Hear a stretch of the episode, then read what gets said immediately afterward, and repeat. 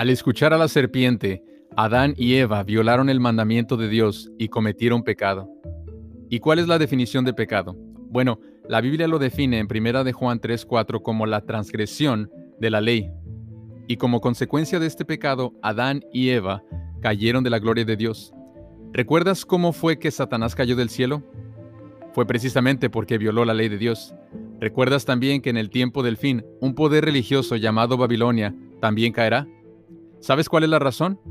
La caída del mundo vendrá como resultado de obedecer la ley de la serpiente o la bestia, en lugar de la ley de Dios.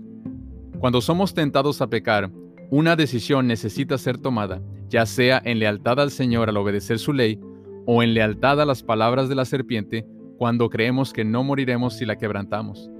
Este es el más grande engaño que el mundo ha creído desde el mismo principio. Ahora, como consecuencia del pecado, Romanos 6:23 dice que todos merecemos la muerte, puesto que todos hemos violado la ley de Dios. Por tanto, cada miembro de la familia humana merece y debe morir eternamente.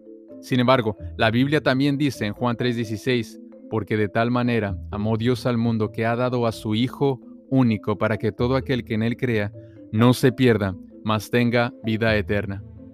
Una puerta se ha abierto delante de nosotros, familia. El Hijo de Dios ha sufrido la muerte eterna en nuestro lugar para darnos una nueva oportunidad de comenzar todo de nuevo y ser capaces de tomar buenas decisiones.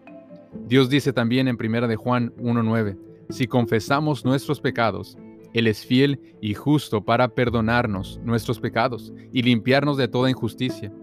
Dios tiene el poder para perdonar familia y también tiene el poder para restaurar nuestras vidas.